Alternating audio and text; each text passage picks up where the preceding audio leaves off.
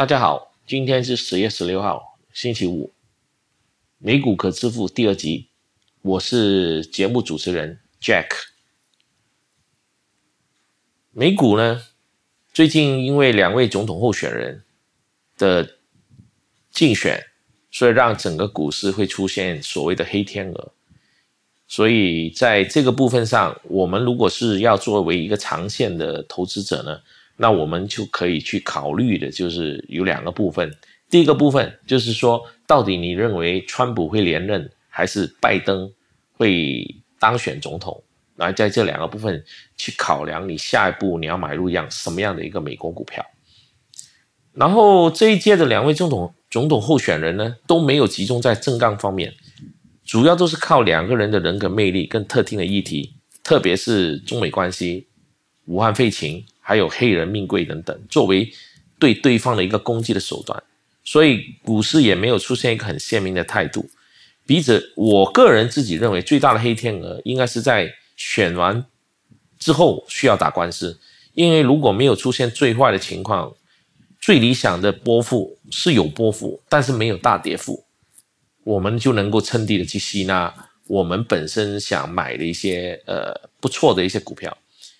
那至于说心态上要保持低买高卖，人取我取，其实并不容易。虽然股神巴菲特常说别人贪婪，我害怕，我恐惧，那别人恐惧我贪婪，但是实际上要做到这一点，其实也不是那么容易的。但是美股有个好处是它的制度比较公平，就是就基本上就是说，反观你去看香港的股，它是过分集中在传统的股，包括银行啊、地产。澳门赌业等等，那如果是以长期为主呢？我觉得美国股票还是比较合理的，即使它的估值很高，但是因为正常的前景是比较吸引，制度比较公平，因此买卖美国股票比较容易赚钱。因为美国股票大部分其实跟我们的生活是有关，不管是从麦当劳、星巴克，还是我们用的 Android 手机，这个。这这个部分就是说我前已经说过了，所以投资买卖美国股票呢，是作为是一个长线，是一个值得大家去思考的一个一个一个问题。然后优点就是说，在过往我常常讲，就是说我们不管是要作为投资也好，要作为去赚钱也好，首先你一定要有行动。那在过去的这几个月或者这半年，我有跟我身身边不少的朋友。去跟他们去分析我在这一两年投资美国股票的一个好处，然后分析完之后，其实有一部分的人他会听了，他会就马上去行动，去开户去做这个动作。但是也有一部分可能他就会觉得说，呃，我考虑一下，我想来想去，或者说我还是希望，呃，要没有风险啊，把钱放在银行里面是最安全的。那我不断的不厌其烦跟他们说。其实你放在银行里面的那个利息，现在是只有可能只有一个 percent 或者两个 percent。其实你在扣掉这个通货膨胀率，其实你是倒亏的。但是大部分的人在他们的传统观念里面，他们还是改变不了一个问题，就是很担心风险。那为什么担心风险呢？其实他们也说不上来。就像我常强调，你与其你要去做银行的客户，为什么你不去做银行的股东呢？因为你。做银行的股东，你还可以分享银行所赚到的钱，而你去做银行的客户，他给你的利息就那么一点。但是为什么还是很多人去选择去当银行的这个客户，而不去当银行的股东呢？所以这一点就是说，呃，我自己本身也认为，有些时候人呢能不能赚钱，或者是能不能财富自由，我觉得也是跟他本身的一种呃。观念是很有关系的。如果这个观念你不去改变，嗯，我认为不管你是用呃，给你再好的一个机会，或者给你一个再好的什么样的一个投资，其实也没有用的。因为你想再多也没用。为什么呢？因为你害怕，你害怕，但是你不知道你害怕什么啊？呃，美股会跌，难道呃其他的股不会跌吗？风险，什么叫风险呢？放在银行里面没有风险吗？其实最大的风险就是放在银行里面，因为银行里面所谓的没有风险，就是我们在做财务规划的时候，就是所谓面对的最大的风险。好，那这一点，呃，可能我再再讲下去的话，可能会有点呃有点离题了。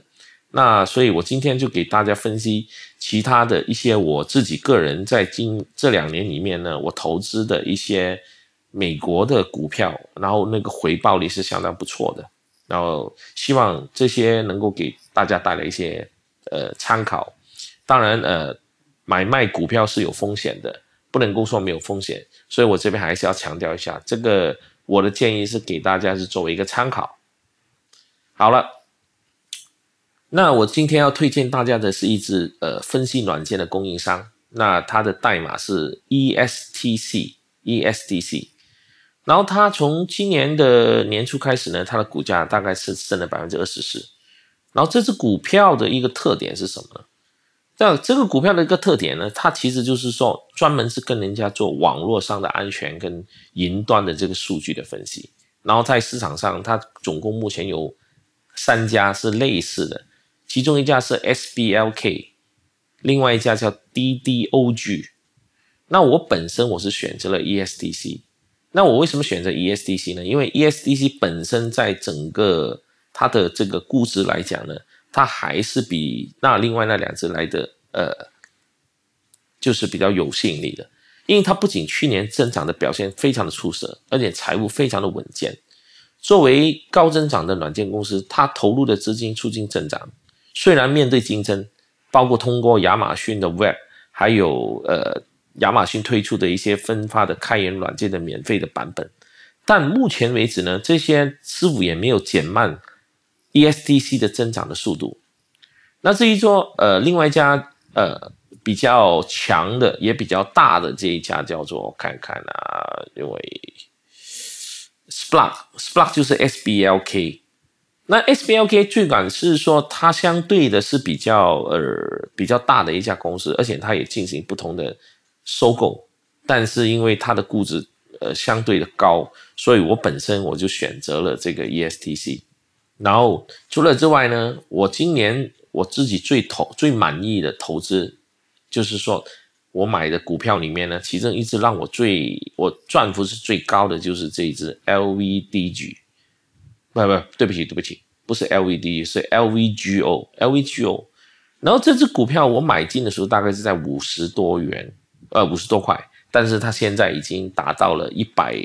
呃大概一百三十五块，所以它的增幅已经达到了一百多倍。而在同时候呢，我也买了一个少量的叫 TDOC，TDOC，而 TDOC 呢，其实它跟这个 LVGO 两者之间其实业务是非常的重叠的。但是，呃，两者之间的本身的业务虽然重叠，但是因为他们之间做了一件事情，让我非常看好这两间公司。那就是说，TDOC 宣布与 LVGO 进行合并，而进行合并之后很奇怪，它的股票没有涨，反而跌了超过百分之二十。我想很多投资者可能不想 TDOC 跟 LVGO 合并，但两者之间在合合并之后是是否是否值得买入呢？然后合并的时候呢，LVGO 的股东将会以每股 LV G O 的股份获得零点五九二股的 TDOC，外加十一块三十三毛美元的现金。然后这个交易短期之内可能会对 TDOC 造成一些不太好的影响。首先，它会摊薄了现有的股份价值，但同样的，当它两者之间合并之后呢？它不会改变的一件事情，就是网上治疗市场的庞大的机遇。使用远程医疗的会员相比，TDOC 目前不使用远端医疗的公司的客户成员较多，而且在美国和世界各地还有很多人还没有成为 TDOC 的客户。所以到目前为止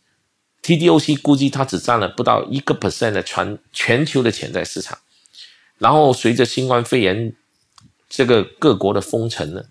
，TTOC 更容易吸引更多人加入，因为病人会发现使用网上治疗比前往医疗服务机构其实更方便。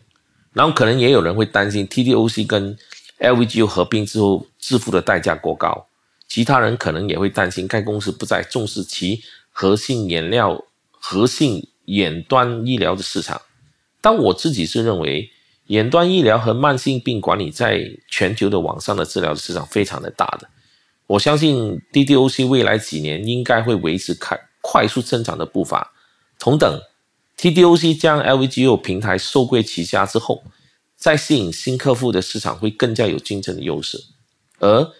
TDOC 的国际业务甚至可以带着 LVGO 进军美国以外的市场，两者之间的合并就会产生了一个每年收入达到十亿美金的一个庞大的一个远端医疗公司。好。另外一只，那这一只我要讲一讲，这个是大家可能都很熟悉的一只股票，这只就是台湾的台积电护国神山。然后，因为我们没有办法买 买卖台湾的股票，所以我只能透过美国去买它的 ADR。然后，在我买入这个 ADR 的时候呢，我买入的价格大概是在呃，等一下，我买入的价钱大概是在六十三块，六十三块美金。那去到截止到昨天的价位是八十八块，那我买入的时候是在二零二零年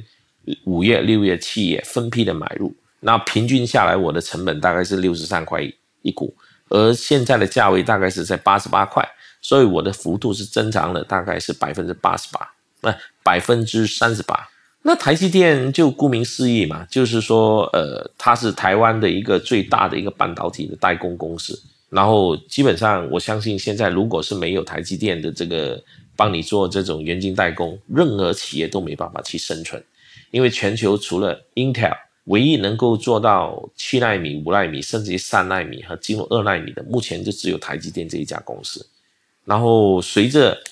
中美贸易大战，中国对于美国对于中国公司的制裁，包括最近的中信，那它会给台积电带来更大的利好。这一点也是让我非常的有信心的，就好像说我曾经说过，如果我们要投资企业，我们要投资未来可以发生的事业，除此之外，我们也要投资一些具有核心竞争力，如果它本身具有无可取代的地位，而又本身的业务又是非常的重要的，在未来的成长，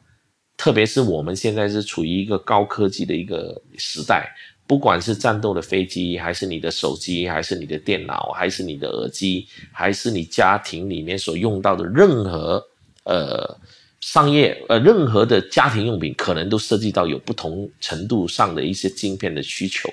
然后你能够研发越高程度、越低的那个纳米的晶片，你这个公司的价值就越高。而台积电刚刚好就是处于。目前处于在市场上是无可取代的一个一个公司。那台积电呢？今年它刚七月份刚刚公布了它今年七月份的营收，它的同比是达到了一千零五十九亿的台币，然后预料八月九月营收也可以维持在千亿元水平啊。那我希望就是说我在说这个美股可支付的时候，我也希望是能够比较轻松一点的，就是讲一些比较大家能够听得懂的一些。呃，一种一种投资的一个理念。那投资理念呢，我一直强调就是说，我们现在在亚洲，我们投资很多股票，往往都是投资那些股票，大家已经是很熟悉、很懂的，有可能它的升幅已经达到了一个高度。就好像我前一阵子一直劝大家朋友不要去买入相关于马来西亚的手套的股票，因为这个手套的股票它已经涨了，幅度已经涨得太高了。但是不管是怎么样，这个飞行总是会过去的。当这个飞行过去之后呢，你所有的手套呢，它的要求、它的需求就会回落。所以你现在去追高其实是没有意思的。那反而就是说，你去买入一些已经在美国上市、可能还没有开始赚钱的一些公司，然后你在现在的低价买入，而等到这个公司本身它在开始赚钱的时候，你就可以享受很大的红利回报。然后，在美国股票上市的公司，其实某个程度来讲，呃，它跟我们传统小企业的做法很大的一个不一样，那就是说，他们很看你的现金流。如果说一个公司每年的现金流不断的在成长，但是它的亏损是不断的在降低或者拉高，其实只要你的现金流非常的强，那个这个公司还是有非常的成长性。最简单的一个比例就是亚马逊，亚马逊这个公司从成立开始的时候呢。它足足是亏了二十年，但是这二十年的亏损，也可以看得到它的市场占有率跟它的现金流量是不断的在增加。那它从十七块的股价一直到今天为止，它的股票已经涨到了三千四百多块，那也就说明了美国的股市跟美国企业的运作有很多模式，跟我们的传统的价值跟理念观是很不一样的。那假设你在三十年前买进一股亚马逊，十七块，它不断的在蒸发的过程里面，可能你已经拥有了二十五股。那二十五股再乘以现在的三千块美金一股，那你想想看，你的投资回报率是多少倍了？那远的不谈，我讲近的，最近包括苹果也是从一股拆分成四股，呃，Tesla 一股拆分成五股。那他们的拆分其实是对本身这公司的价值是没有改变，但是它对一般人来讲呢，它就是有个心理上的感觉就不一样了，因为我现在拥有一股变成了四股，或者变成了五股。然后第二个部分，它的一个最大的优点是在于说，呃，它的价格降低了，你就很适合，或者是让所有人都可以去买卖这只股票。所以我认为，大家在投资美股之前，首先你要先把自己的一个中心思想要先放好放平，你不要指望说我今天进去买，明天发财。你要走，你要做的就像股神巴菲特所说的，慢慢的去投入。每个月投入一笔钱，然后去投资，然后投资你要去买一些比较未来的股。什么叫未来的股呢？我简单的说，未来电动车肯定是比电油车是来的更加有发展。那不管是 Tesla 也好，Nikola 也好，还是还是 HAC 也好，这些公司在这个发展过程里面，它会面对很多问题，它会涨，它会跌，甚至它会跌得很恐怖。但是只要电动车跟未来的这个趋势是存在的话，那你买现在买入这个股票，其实在十年、二十年后，你就可以享有它的很大的福利。跟你现在去买入，比如说是丰田呐，还是现有的这种汽车股呢，它的股价已经上到一个顶点，但是它未来有没有成长空间？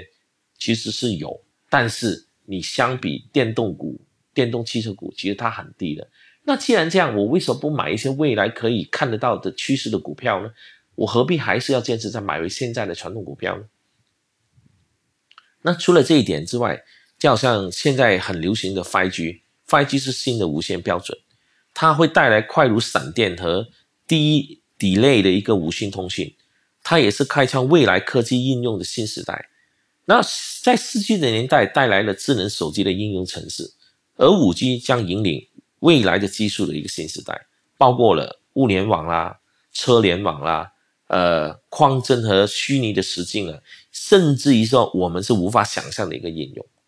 而在五 G 呢，目前来讲，对于我们一般人来讲，可能是没什么感觉，因为你可能觉得只是快了一点，更慢了一点。但是很多企业呢，它就是因为透过这个五 G 来提升了非常多的一种可能性，包括最呃，就是说呃，现在很。我们呃，就是说，在发展的这种所谓的呃医疗啊，还有汽车啦，还有